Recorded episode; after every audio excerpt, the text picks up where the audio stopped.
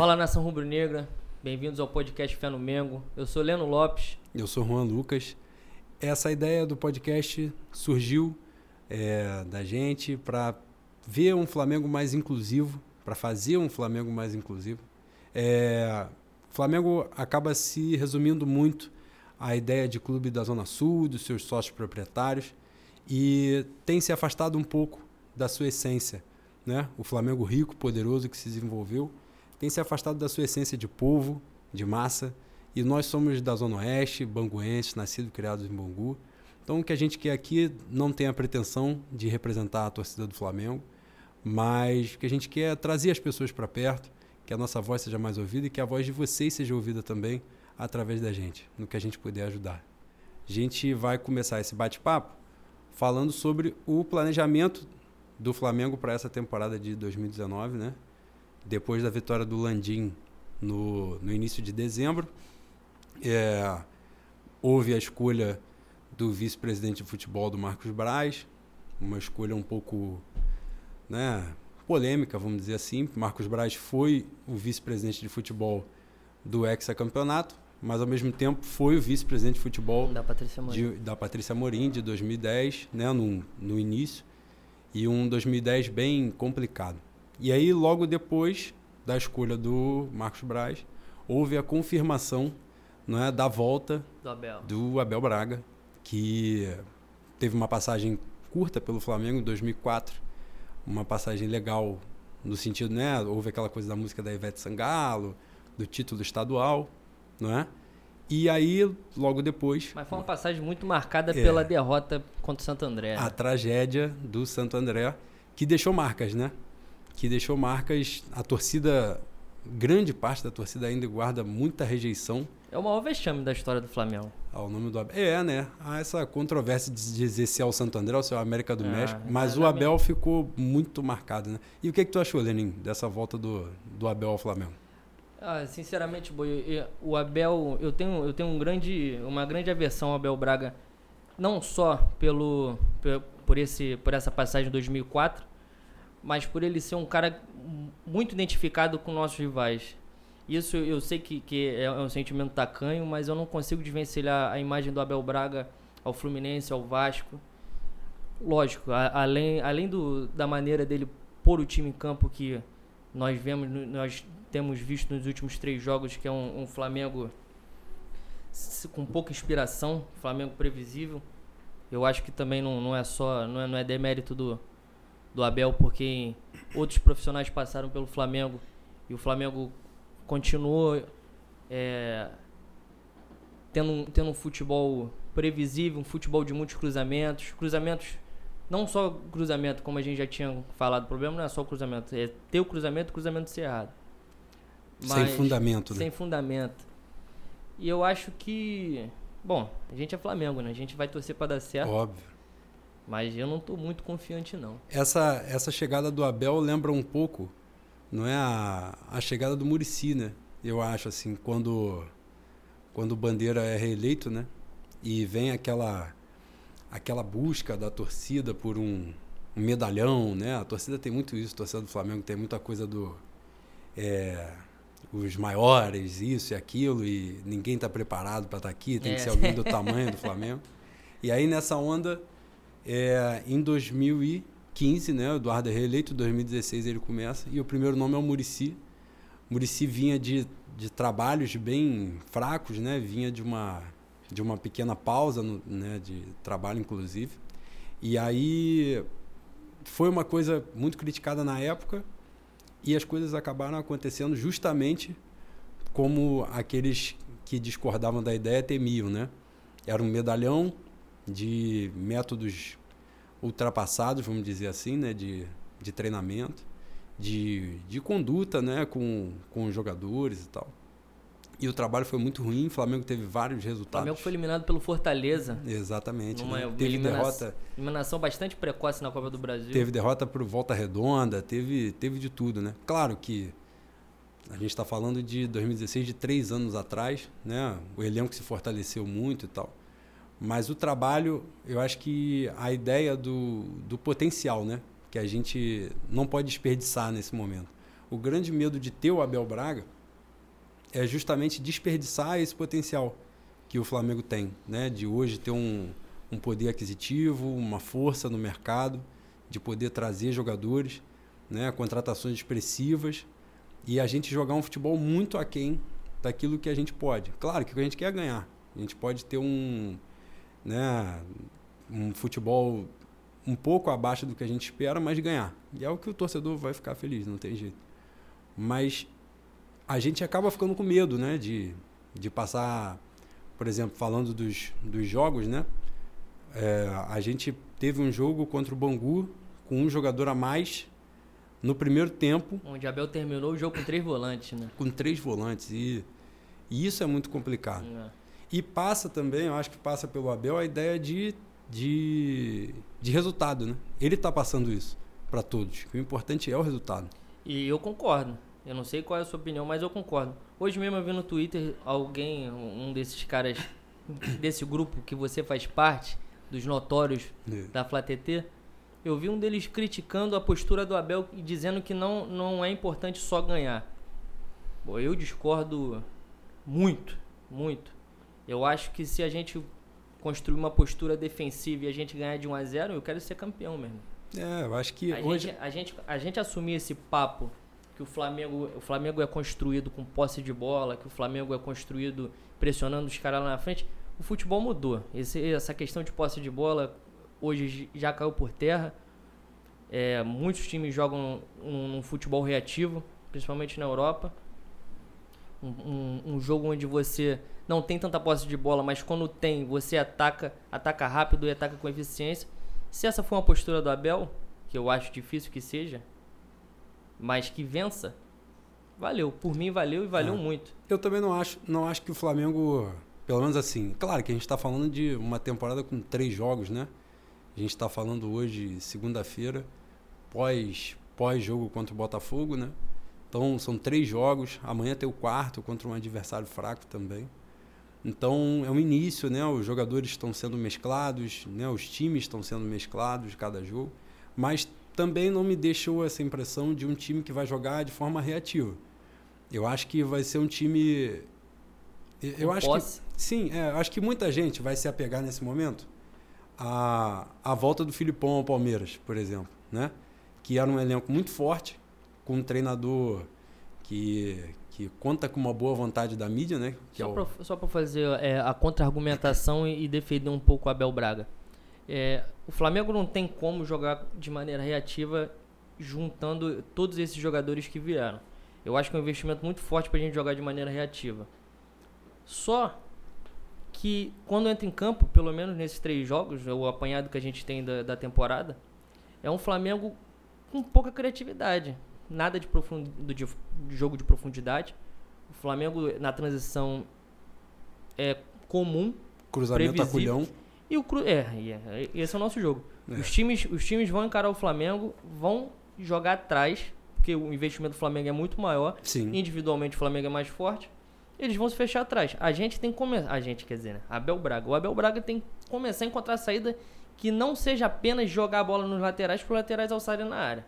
Se esse for o jogo, se, esse for a se essa for a estratégia utilizada, a gente tem que começar a pedir para os laterais que o é melhor. Acert, acertarem o cruzamento. Exatamente. o que vai ser mais difícil com a, Pará e Rodinei. Ah, vai ser um pouco difícil. e o que, o que me assusta é que na base não tem um cara que consiga respirar e correr ao mesmo tempo que consiga tirar a vaga de Pará e Rodinei. Exatamente. é um absurdo. Então, o Flamengo, o Flamengo 2019 é o, é o clube que as pessoas querem ver. Não só pelo investimento, mas também pelo tempo de, de seca de título grande. E a, o, nosso, o nosso adversário hoje no Brasil é o Palmeiras, né? Juntando, comparando os grandes investimentos, é o Palmeiras. E o Palmeiras veio a ser campeão brasileiro, fez um, um, uma boa Libertadores. O Flamengo tem esse peso. É um peso que a mídia impõe, uma mídia que isso aqui cabe uma outra pauta, uma mídia tomada de paulista. E eles vão esperar a todo instante o erro do Flamengo. Vai ser um ano que se o Flamengo perder, empatar contra, o, por exemplo, como perdeu pro Ceará dentro de casa, vai ser uma desgraça. Os caras vão vir que nem Ena. Então a gente tem que estar tá preparado para 2019. principalmente, pegar time que senta dentro do gol e não só cruzar. Claro, é, não, eu acho que não é um negócio que se resolve em duas semanas. Claro que não. Tempo de trabalho do Abel. O Abel tem pouco tempo de trabalho. Mas eu não tenho, não tenho muita esperança que, que isso eu, mude. O que eu falei um pouco da, da questão do Filipão no Palmeiras era justamente assim. Tinha um elenco muito forte, tinha um treinador, o Roger, que era um cara que contava com grande boa vontade né, da mídia nacional. Sei lá por quê. Não sei por que ele conta com essa boa vontade, que ele não teve trabalho nenhum que justifique essa boa vontade. Nem no Grêmio, que ele teve uns seis meses ali que Zé Ricardo teve, que Barbieri teve, que vários outros nomes tiveram, e tem menos mídia do que esse cara. E no Atlético Mineiro não teve esse bom trabalho. No Palmeiras não conseguiu, apesar de ter feito na época a melhor campanha da fase de grupos, né? mas não conseguiu botar esse elenco para desenvolver um, um bom futebol, um, eu falei dessa, parece uma contradição, né, desses bons resultados da Libertadores, mas a torcida estava constantemente insatisfeita com ele. Parecia que o time afinava nas horas decisivas, né? Que é aquilo que a torcida do Flamengo nos últimos tempos, né?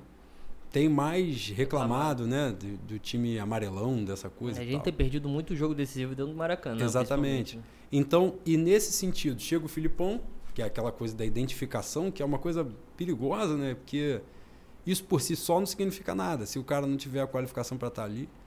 Mas o Filipão, naquele pouco tempo que teve, salvo engano aí, teve uns cinco meses de trabalho, né? Conseguiu dar um pragmatismo ao Palmeiras, botar o time de um jeito um futebol bem fraco, muito fraco, né? Se a gente quem gosta de ver jogo como a gente vê, né, tava sempre vendo. Dependia muito da individualidade, né? Exatamente. Né? principalmente do Dudu. Então era um time muito pragmático, mas foi um time pragmático que chegou à semifinal da Copa do Brasil, à semifinal da Libertadores e foi campeão brasileiro num segundo turno espetacular, que acho que é importante também reconhecer. Ah, eles têm mérito. Exato, que o, o Flamengo teve uma queda de rendimento porque o Flamengo achou que podia competir de ganhar as três competições e era um erro, porque ainda tem isso também. A gente hoje fala, né, o Flamengo esse ano teve um investimento maior, mas nos últimos três anos, eu li isso há pouco tempo, é, prometo até corrigir se eu estiver errado depois, o, o Palmeiras e o Flamengo, o Palmeiras teve um investimento de cerca da, met, de cerca da metade do Palmeiras. Então o investimento do Flamengo foi bom, mas o do Palmeiras foi muito alto, muito maior que o do Flamengo. Então por isso também o Palmeiras teve tiveram méritos, obviamente, no trabalho, não só o investimento. Se gastar dinheiro errado, não adianta. Mas os caras também tiveram méritos. Então eu vejo muito o lance do. No Abel isso um futebol pragmático, um cara de gestão de grupo. Eu acho que hoje a ideia, pelo menos a minha visão do Abel é essa. É, gestão de grupo. Deram um elenco muito forte a ele, né? O elenco está sendo montado ainda, né? As peças estão chegando. É um cara que, pelo menos, né, o que se fala dele, é um cara que consegue controlar muito bem o vestiário, né? Você a gente estava até tendo uma conversa sobre isso, né, dia desses, que eu fui um dos caras muito contrários à chegada do Abel, tem uma rejeição imensa a ele. Não como pessoa, parece ser um cara muito gente boa, mas como profissional. E mas hoje, vendo isso, vendo essa sede que você estava falando de, de a torcida ter por títulos, e a gente tem mesmo. A gente, porra, passou por dificuldade de ver né, tempos muito difíceis do Flamengo e tal. Mas querendo ou não, em alguns pedaços, por exemplo, né, 2006, 2009, a gente viu um tricampeonato estadual, que hoje tem menos peso, mas viu. É, classificações para Libertadores, para você ver, classificações para Libertadores eram coisas para se comemorar. Né? Hoje é uma obrigação o Flamengo se classificar. 2000, em 2019, o Flamengo pela terceira vez. Não. É o terceiro ano seguido que o Flamengo vai para Libertadores. Exatamente. E eu, Fase eu, grupo, eu, pelo menos, eu não tinha, nunca tinha visto Exatamente. isso. Exatamente. É o que eu estou dizendo, a gente, 2007 comemora uma arrancada. Isso. Né?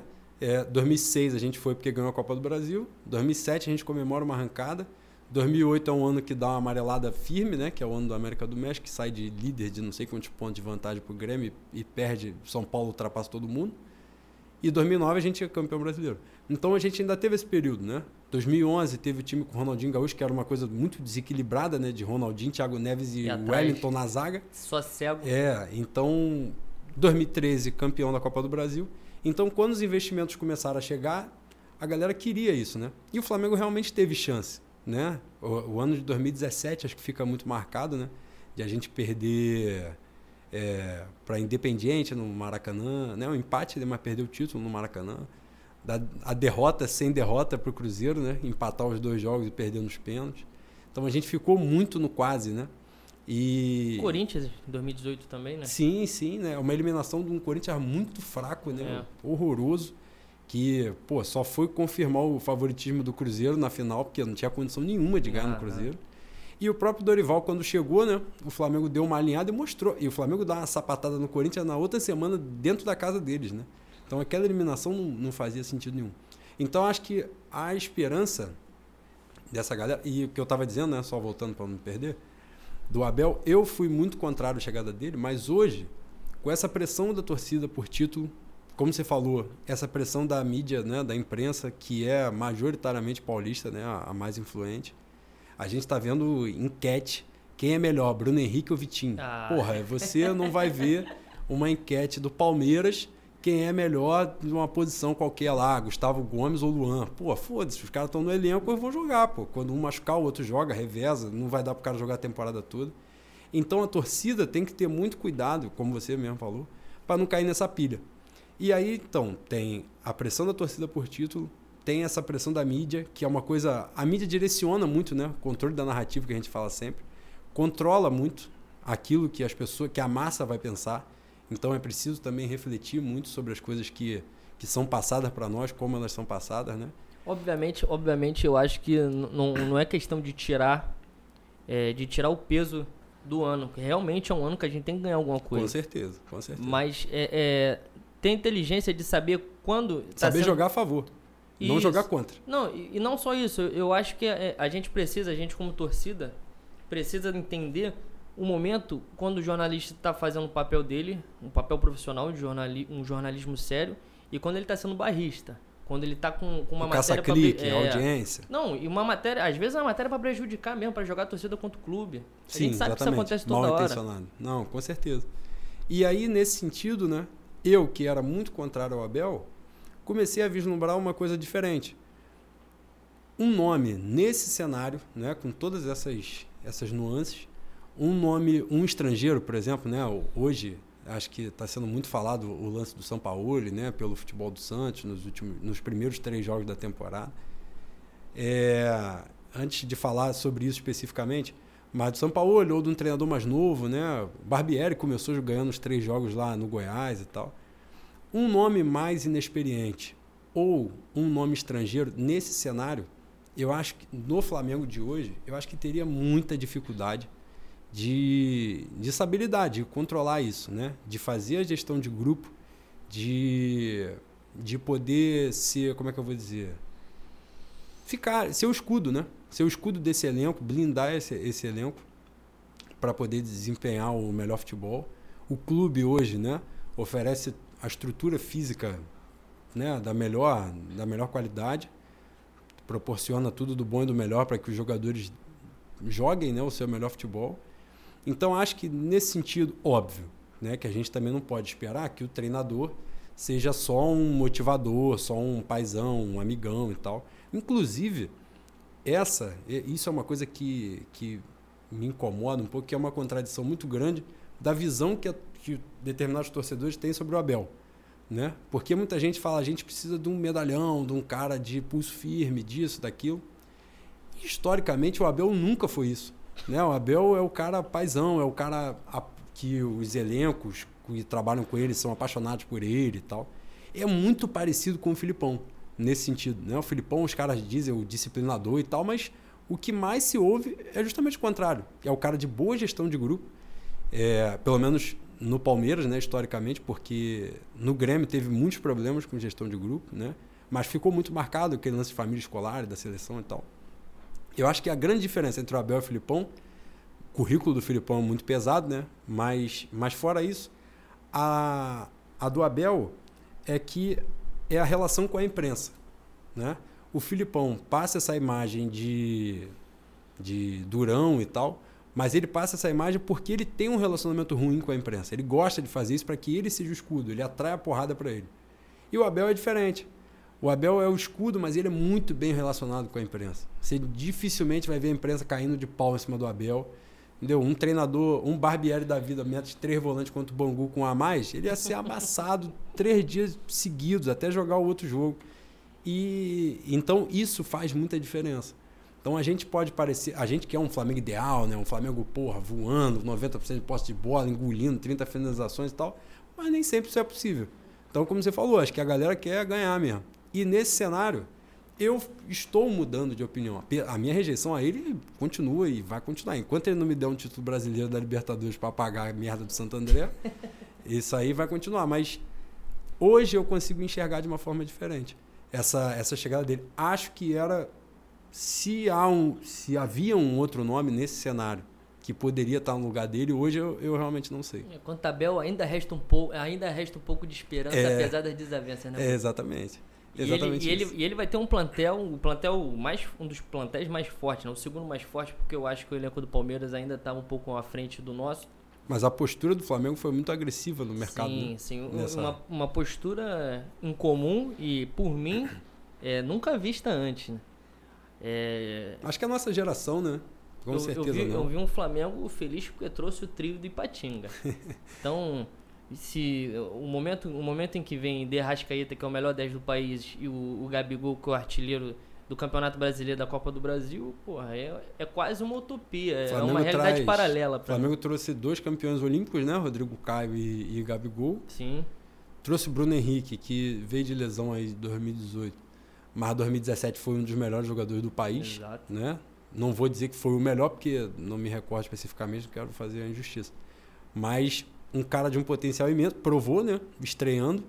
Claro, muito cedo e tal, mas provou, não fez gol na sorte, né? Fez gol por mérito, por posicionamento, por movimentação.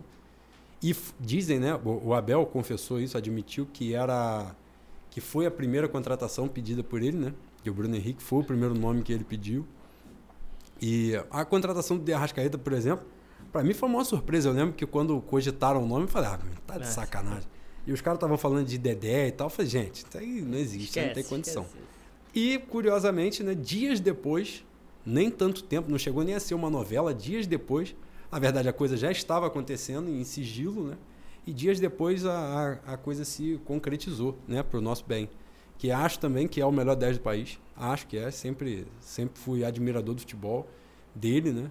É um cara de 24 anos, é um cara que está sempre convocado para a seleção uruguaia, né? Isso, isso é, é, eu acho que pode ser um problema para o Flamengo no, ao longo da temporada, né? Sim, também. Que é um ano de Copa América, aí, não, não, se não me engano, as eliminatórias começam esse ano também depois da Copa América.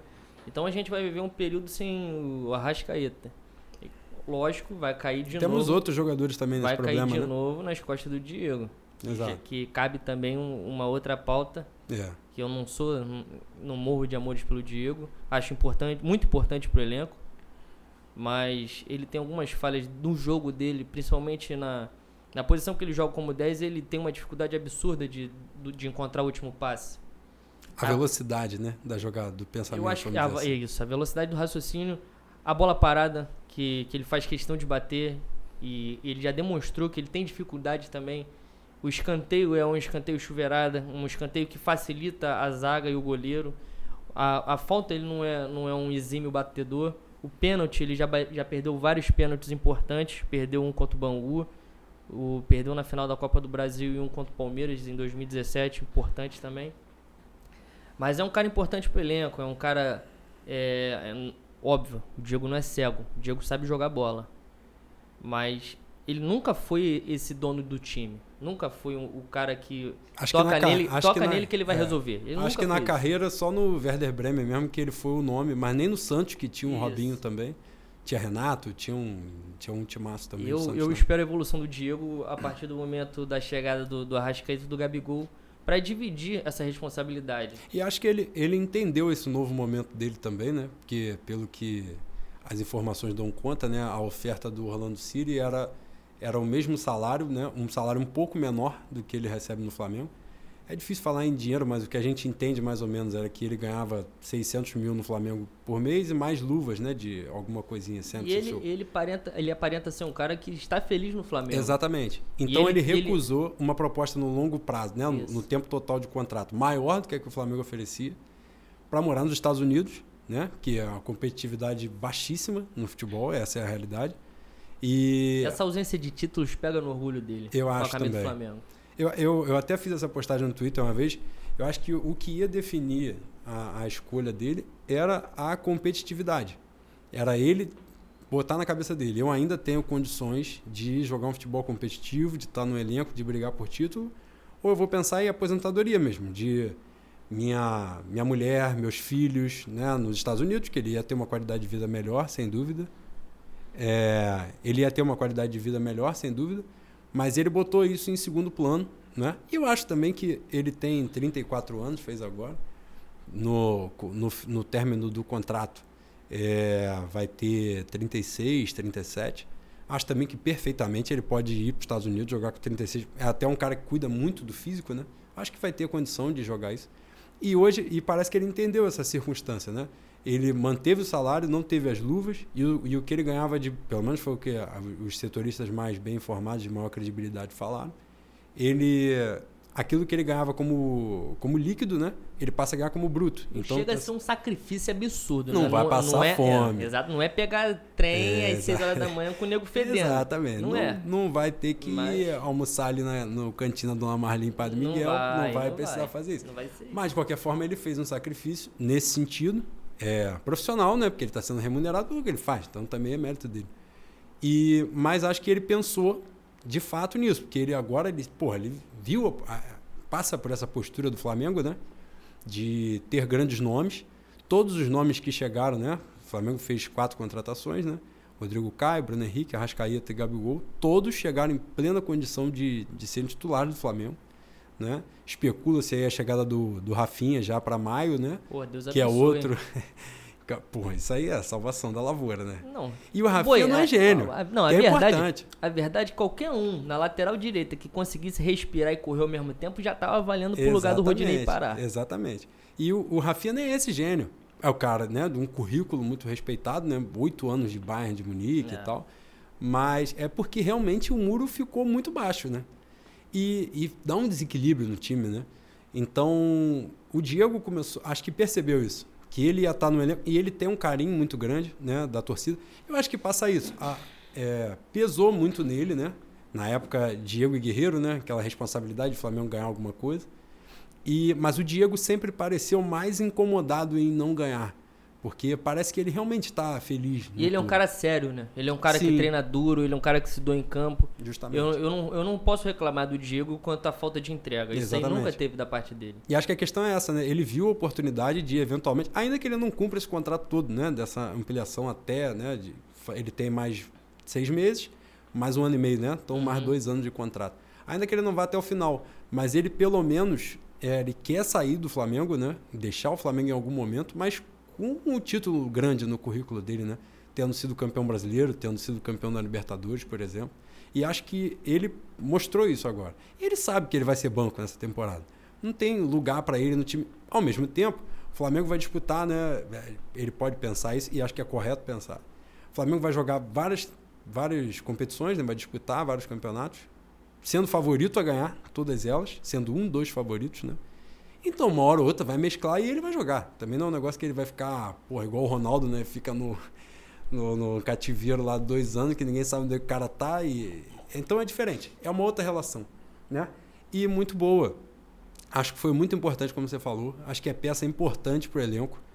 O Flamengo ter. É isso. Então, aí os caras da mídia, por exemplo, eu não vou chamar a Fox Sport de mídia, né? mas é isso. Tem, tem muita Isso é audiência. uma mesa de bar que é televisionada, né? Essa é a Exatamente. verdade. Tem muita audiência, infelizmente, né? Mas uns caras desse vão, Diego, daqui a pouco vão cavar um bagulho desse, Diego insatisfeito com a reserva. Balela, o cara sabe que vai ser banco, sabe que não tem lugar para ele jogar nesse time. Não de titular. Mas vai pintar uma chance, porque justamente você não, falou, Muitas chances, né? porra, o Arrascaeta joga, vai para a seleção. Eventualmente, o Flamengo tem isso, né? E isso é uma coisa também que a gente tem que saber lidar. Nomes do estrangeiro que vierem para o Flamengo hoje, ma- maior parte das vezes vão ser caras selecionáveis mesmo. Vão ser caras. O Flamengo tem que trabalhar para mudar né, o, a postura da CBF, né? O entendimento É, de que. eu, eu, acho, eu acho que nesse Inter aí, usando uma palavra do, do vocabulário do meu boi, seria muito importante que a gente ganhasse pro, pro decorrer da temporada alguém da base. É, o Abel, o Abel nessa rodada de elenco contra o Bangu, ele entrou com o time titular, contra o Resende ele, ele rodou o elenco. Usou, se eu não me engano, o Léo Duarte, o Hugo Moura. Dantas, Não, Dantas. Né? Dantas Foi jogou- Dantas e Léo Duarte, né? Foi, foi. O Léo Duarte já tá consolidado, na verdade. Jean Lucas jogou lá na, na Flórida também, né? É. Fez e gol, fez gol do título. Ele capou a Gênio, bola. né? gênio, gênio. Gênio, você tá menosprezando meu talento, né? Daqui Gênio. Ai, Flamengo. O Dantas. Thiago Santos. Aí você é puta. Você é peladeiro toda hora. É gênio, né? Isso eu é ia falar gênio. do Thiago, do Thiago Santos. Estava preparando a, preparando a cama para falar do preparando a cama para falar do Thiago Santos. e Fica Exatamente. meio complicado. É foda. O Thiago Santos, ele é muito peladeiro, bicho. Eu acho que ele até tem, tem certa técnica. Ele é um cara bom no um contra um. Pô, mas pra jogar futebol profissional, eu não sei qual é dele ainda não.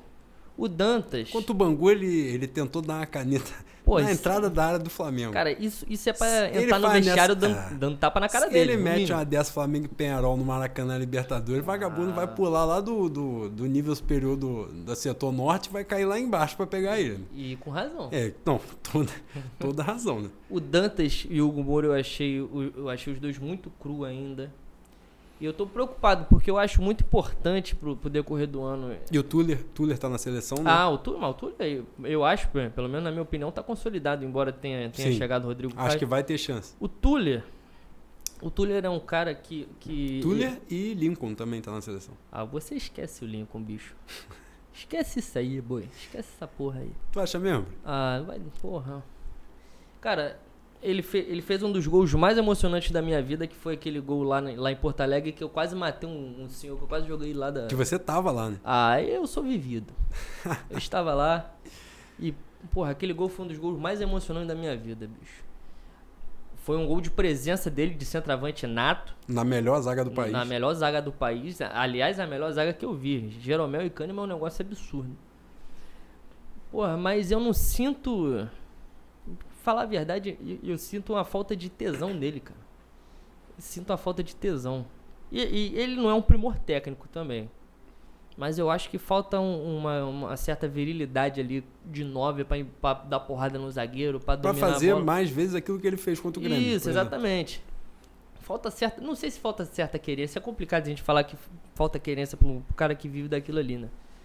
Mas eu não coloco muita fé nele, não. Coloco mais fé no Vitor Gabriel, que não entrou tão bem quanto o Bangu, mas ele também tá começando a fazer essa transição do júnior profissional. E O o Vitor Gabriel, guardado as devidas proporções, obviamente, me lembra um pouco o Adriano. E eu espero que esse garoto, ele, ele coloque na cabeça dele que ele tem um potencial muito grande. Porque ele é um garoto de porte físico muito bom. Ele aparenta chutar muito bem. Porra, um cara desse, um cara desse quando, quando encaixa, boi, é, Ah, é maravilhoso, dúvida, né? Sem dúvida. E você você tava falando do Túlio, eu te interrompi porque eu falei do, Ah, do Lincoln, né? só, só deixa eu complementar, porque eu, eu, queria falar do Túlio e falar do Rodrigo Caio. O Túlio era um cara que, do jogo aéreo, eu acho que ele compensa a saída do Hever e, e ele ainda tem a benesse de ser mais jovem e mais rápido. O. Hever, o Hever era muito bom na cabeça, muito bom. Mas muito fraco no chão. Porra, mas andava gol- de bengala, né? É, o gol do o gol do Eric ficou muito marcante pra Ah, ele, né? Acho porra. que foi eu, eu acho que ele já vinha fazendo é, merda recorrentemente, né? Mas aquele gol do Botafogo eu acho que ficou muito marcante, muito marcado, né, na Sim. torcida pra que ele saísse. E eu tô falando isso porque o Flamengo tomou três gols nos três jogos. Todo, todo jogo, nos, nos últimos três jogos, três gols. E dois de cabeça. Sendo que o primeiro, contra o Bangu, logo aos dois minutos, foram duas jogadas seguidas Em cima do Rodrigo em Caio. cima do Rodrigo Caio, que ele não chegou a pular, bicho. Acho que foi, foi uma deficiência de concentração maior, né? Pô, Pareceu. eu, eu queria acreditar que. Eu quero acreditar que tenha sido o nervosismo da estreia. Só que o Rodrigo Caio, não sei se você já parou pra prestar atenção nisso, nos jogos. Ele não jogou contra o Rezende, né? Ele jogou Isso, contra o Bangu e Botafogo. Nos jogos contra Bangu e Botafogo, o Rodrigo Caio ganhou na cabeça na frente. Sim. Então ele tem tempo de bola. Qual é o problema dele de subir para cabecear? Eu não entendo. Não e, ele, entendo. e ele, outro, outra virtude, assim, que ele tinha no São Paulo, né? Só em defesa do Rodrigo. Antecipava muito, né? Antecipa muito Só bem. em defesa do Rodrigo Caio, que o Rodrigo Caio não jogou contra, contra o Rezende, né? Foi Léo Duarte e, e Dantas. E Dantas, e Dantas. É, o Rodrigo Caio também, outra virtude que eu tava falando, ele antecipa muito bem, né? Sim. E é um cara técnico. Você poucas vezes vê ele dando um balão para frente de qualquer jeito. E acho que isso é muito importante também. Eu acho que. Tava falando do Tuller, né? Também acho um jogador de um potencial imenso. E acho consolidado também. Não, não jogou contra o Rezende, por exemplo, jogou o Dantas porque ele tá no Mundial. Senão seria o Tuller. Sul-Americano. É, Sul-Americana, desculpa. É, e seria o Tuller, sem dúvida, que pô, entrou no Arrabuda ano passado, E correspondeu. muito bem. E foi uma Arrabuda conjunta, né? Porque o Léo Duarte não estava bem na época. E, e aí os zagueiros se machucaram, Hever e Rodolfo, e entrou Hever, Rodolfo Juan. E aí entrou, entraram, né? O Léo Duarte e o Tuller. E jogaram muito bem, né? Os dois. Eu- inclusive o Léo Duarte saiu de um patamar de zagueiro medíocre que ele vinha. Eu lembro que ele teve uma atuação contra a Chapecoense lá em Chapecó. Ah, fantástico. Fantástico. E eu cheguei a Deu- escrever que o Léo Duarte não era profissional. Não, deu porque ele- vontade de inscrever ele no Enem, né? Exatamente. Ah, com certeza. Porque não tinha capacidade Não tinha. de jogar futebol. Mas aí, isso também passa, né? É importante a gente, a gente fazer essa brincadeira, mas isso é a torcida. Então a gente também tem que ter muita cautela de não, de repente, não. Claro, tem jogador que não tem condição. Mas a gente ter essa paciência com jogadores que, em algum momento da carreira deles, da passagem deles, seja na base, da formação, tiveram alguma qualidade, mostraram alguma coisa. E o Léo Duarte amadureceu muito rápido. E hoje, para mim, né, eu, eu falo isso tranquilo. Algumas pessoas acham que é o Rodolfo, por exemplo. Mas eu acho o Léo Duarte o melhor zagueiro do elenco do Flamengo hoje. Porque acho isso. Acho que é um cara técnico e é um cara que se posiciona muito bem. É um cara ágil. Né? Eu acho que Léo Duarte é daqueles jogadores que não vão durar mais dois anos no Flamengo. Acho, inclusive, que, que a chegada do Rodrigo Caio tem muito a ver com isso. E não à toa o Flamengo, pelo que tudo indica, continua em busca de, de zagueiro, né? mesmo tendo Rodolfo, que eu acho que é um cara muito bom, mas que tem muitos problemas com lesão. Tuller, que é um cara de um potencial imenso. Rodrigo Caio, que eu acho que tem boas virtudes. Fica aquela discussão se o Flamengo pagou muito, pagou pouco, mas acho que é um cara que há pouco tempo, né, que teve uma questão de exame físico, né, com o Barcelona e tal, antes de vir para o Flamengo. Então, é um cara que tem mercado, campeão olímpico, e tem virtudes. Acho, que- acho que o Flamengo tem montado um elenco equilibrado. E nesse sentido, o Flamengo tem dado, né, tem indicado que tirando essa, essa ideia do segundo volante, né, que é um negócio que parece óbvio para quase todo mundo e o Flamengo não consegue enxergar isso, não, não identifica que aquilo ali é uma lacuna ainda no elenco. Mas o Flamengo parece ter identificado as lacunas que realmente tinham, né? As saídas, a gente né, conversa muito sobre isso. As saídas foram muito certeiras, né? A saída do Hever, a saída do Rômulo, é, Giovanni, Marlos, né? Todos esses jogadores de salário muito alto e rendimento Retorno nenhum. e retorno nenhum né, dentro de campo. Então, o Flamengo identificou essas carências realmente. Né? É, a saída do Rômulo, por exemplo, tem dado mais espaço para o Pires da Mota, que é um jogador que é nítido, que o cara joga bola. Né? Não só joga bola, tem o espírito do Flamengo, né, que a gente gosta de, de falar. Né? Um cara raçudo, um cara que, que tem, uma, tem um bom futebol também, não é só raça, não é só porrada. Tem qualidade numa saída de jogo, inverte um jogo e tal. E estava perdendo espaço para jogar Rômulo, que não fazia sentido nenhum o Rômulo estar no Flamengo. Foi uma grande decepção. Era um jogador que lá atrás, quando ele veio, eu fui um dos caras que fiquei feliz com a chegada dele, porque achei que ele poderia voltar a jogar aquela bola, mas no Flamengo não correspondeu. Né? Saída do Hever foi muito importante e eu realmente não acreditava, porque o Hever tinha uma importância nesse elenco que. Era um dos líderes. É. né? Eu realmente achei que ele não sairia e que a gente ia passar mais uma temporada vendo o doce do Hever toda hora, todo jogo entregando alguma coisa. Mas saiu, trouxeram um zagueiro, né, todos os reforços com menos de 30 anos. Né? É, tira, tirando o Bruno Henrique, né, que tem 28, os outros têm. Acho que o Rodrigo Caio tem 25, o Gabigol tem 22 e o Arrascaeta tem 24. Então, né, jogadores com gana né, de, de fazer história, de fazer o nome deles e tal. Achei que o Flamengo tem se montado bem para isso, né? Agora tudo indica a vinda do Rafinha, né? E parece que o Trauco que ia sair vai deve ficar, né? O Abel elogiou muito e tal. Agora, uma pauta, uma coisa que não estava para a gente especificamente sobre isso, né? Mas a gente falou de uma peça do, do elenco E tem uma outra peça que eu queria aproveitar a oportunidade para a gente falar. Eu vou te dar a oportunidade de falar antes de mim. Fala sobre o René. Gênio. Gênio. O René, o René é uma guerra minha é, dentro da torcida do Flamengo, né? É, a maneira que eu tenho de defender o, o René são mostrando os números, que é, basicamente é como, como conversar com parede. Né? Quando os caras assumem que o, que, o, que o jogador é ruim, ele é ruim e foda-se. Você pode apresentar mil argumentos e vai continuar sendo assim. Eu acho o René é um primor técnico? Obviamente não é um primor técnico, não é gênio. Mas é um cara extremamente eficiente atrás. E é um cara que se aperfeiçoou com a bola no pé. Ele chegou no Flamengo, eu não lembro dele, da passagem dele pelo esporte. Mas ele chegou no Flamengo fazendo muita merda quando tava com a posse, quando subia. Errava passe muito Errava simples, né? muito passe. E ele melhorou de uma maneira absurda. Absurda.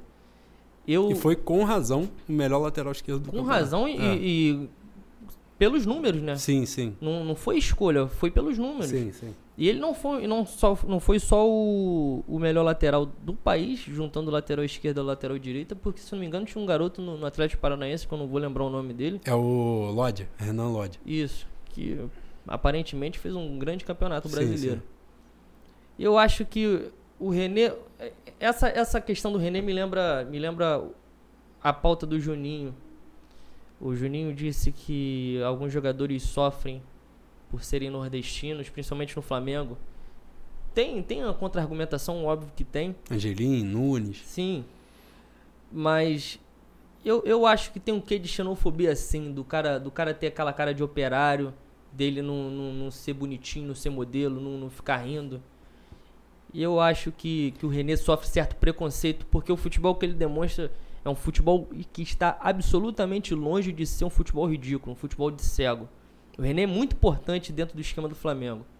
É um cara que atrás ajuda muito a zaga, a, a- a- ajuda o Cuejá.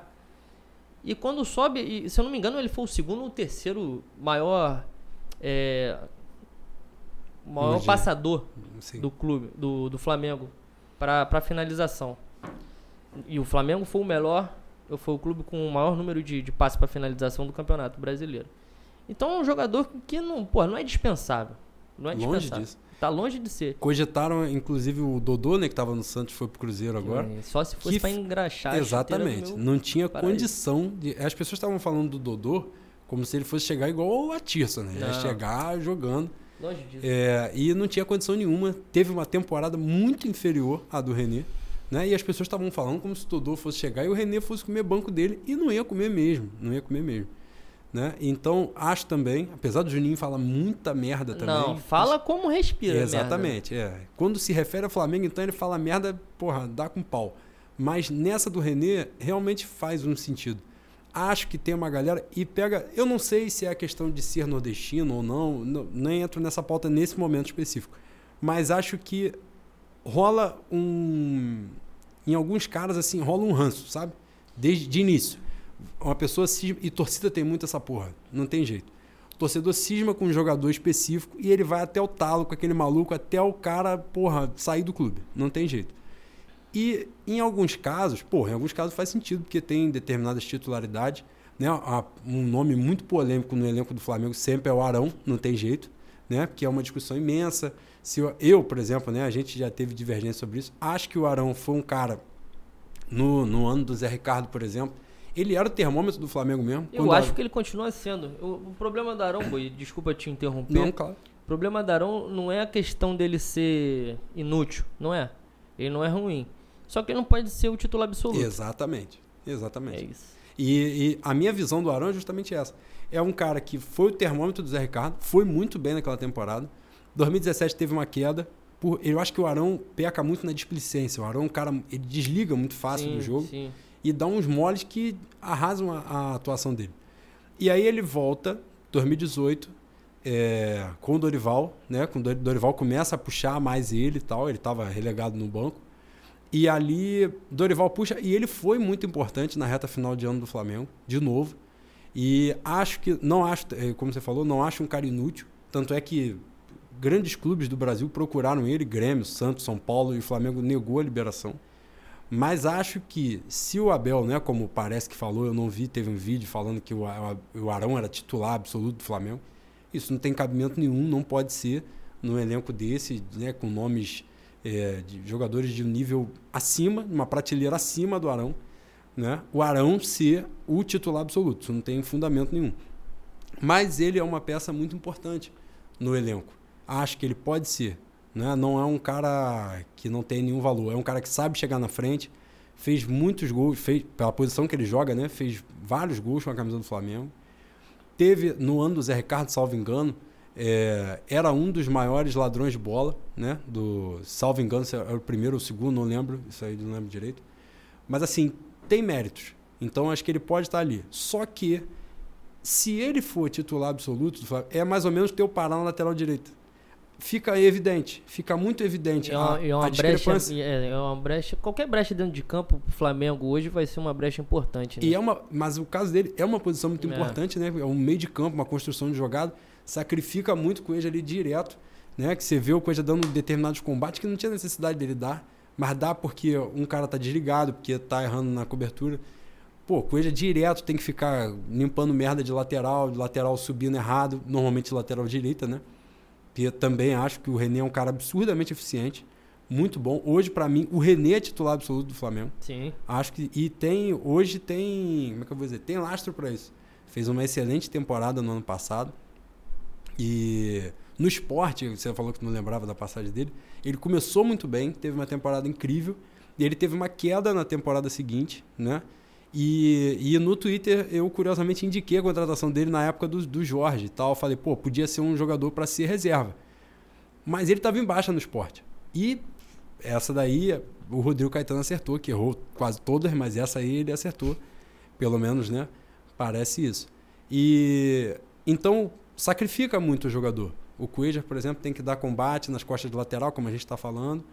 Né? E o, e hoje, por exemplo, a chegada do Rafinha, né, em maio, se de fato se concretizar, o Rafinha é um lateral muito mais defensivo do que ofensivo, né, quem acompanha assim. Então, isso também ajuda, né? Os laterais, o Rafinha e René, por exemplo, vão ser laterais menos incisivos, justamente porque o Flamengo do meio para frente, e isso é uma realidade que a gente tem que, né, isso vai trazer favoritismo e a gente tem que saber lidar com isso. A gente fala sempre o Flamengo agora é favorito. O torcedor do Flamengo não gosta disso, de ser favorito, que acha que vai ter o baúba porque vai perder. Cara, a realidade do Flamengo é essa. Hoje o Flamengo entra para ganhar tudo. Então tem que saber lidar com isso. Então, por que eu estou dizendo? O setor ofensivo do Flamengo, a nível de Brasil, é um setor muito forte. Muito forte. Então você vai montar um, um né, opções como Diego, Everton Ribeiro, Arrascaeta, Vitinho, Bruno Henrique, Berrio é, Gabigol, Uribe, Dourado, que é fraco tecnicamente, mas é um maluco foi artilheiro do Campeonato Brasileiro. Não deixa de ter seus méritos também, né? Não fez, fez, salvo engano, 12 gols ano passado pelo Flamengo, mesmo fazendo uma temporada muito abaixo, né? Tem o Lincoln, que há várias discordâncias, mas é o titular da seleção, por exemplo, da seleção de base, né? Na categoria dele. Então, do meio para frente, o Flamengo se reforçou muito. E isso vai trazer muito favoritismo. Então, só que se o time lá atrás estiver desequilibrado, babou. Então é importante ter esse, esse sistema defensivo muito bem postado, muito bem plantado ali. Laterais mais defensivos, mas também que não são cegos na hora de atacar, né? Tem a sua qualidade, tanto o Rafinha quanto o Renê. Mas vão na boa. Não vão toda hora para deixar espaço e vão toda hora para errar lá na frente, que isso também não, não adianta. E acho que esse. O Flamengo tem se. Como é que eu vou dizer? Se planejou bem. Acredito que o Flamengo se planejou bem para essa temporada.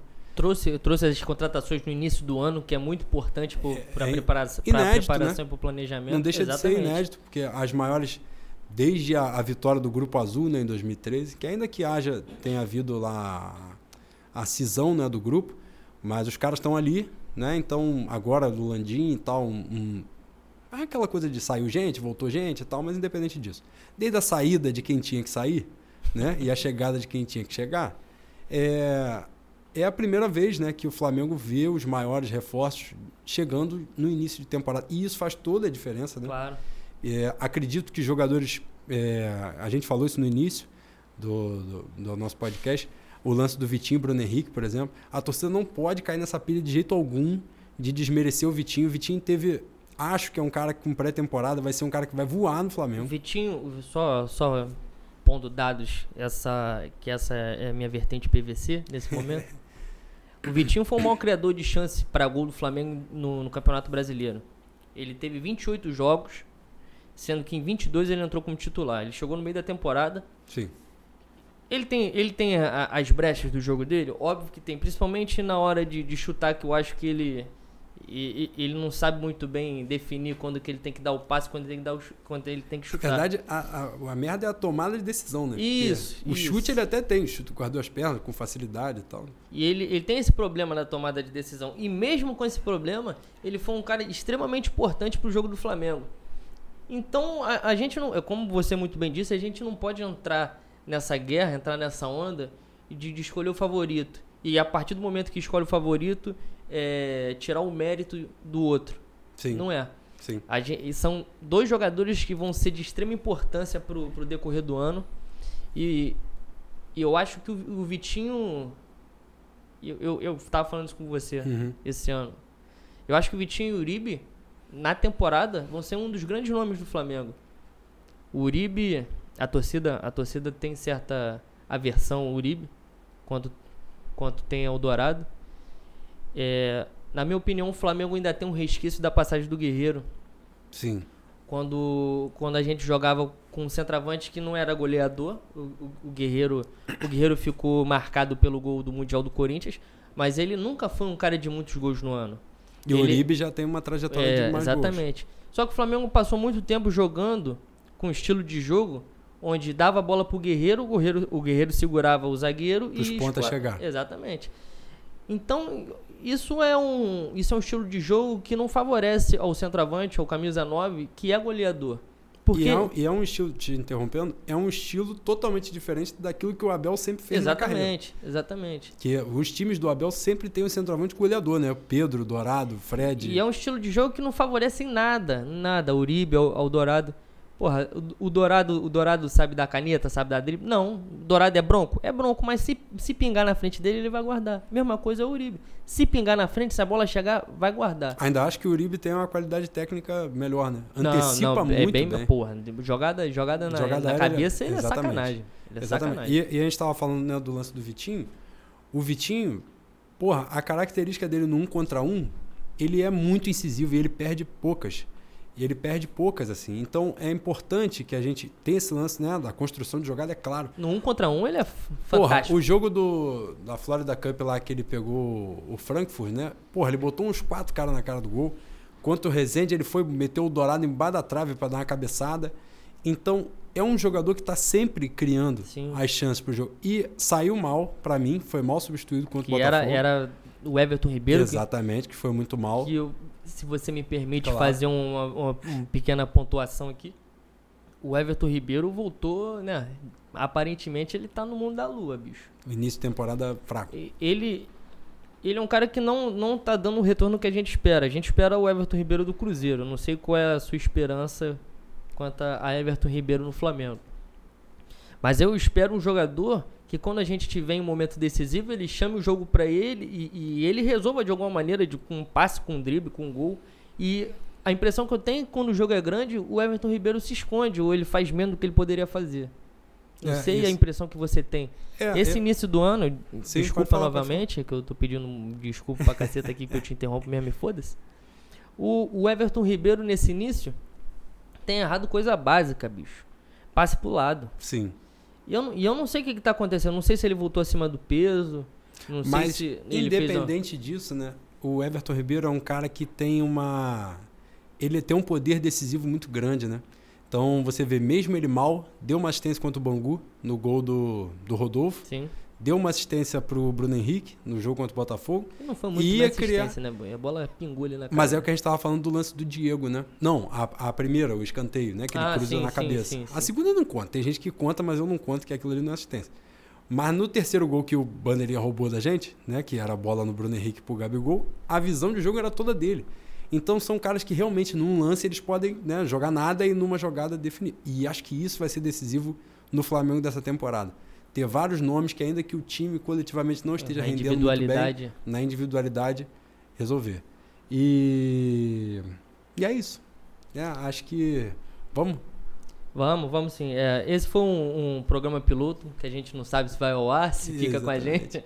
É. Mas foi uma experiência legal. A gente começou um pouco nervoso, mas no decorrer, no decorrer da experiência a gente conseguiu, no olho a olho aqui, se, se concentrar e fluiu tudo bem. Se ajustar. É. Esperamos que tenham gostado. E principal de tudo, fé no Mengo. Ah, se Deus quiser, né, Que esse ano é tudo Pô, nosso. Fé no Mengo, Fé no Mengo.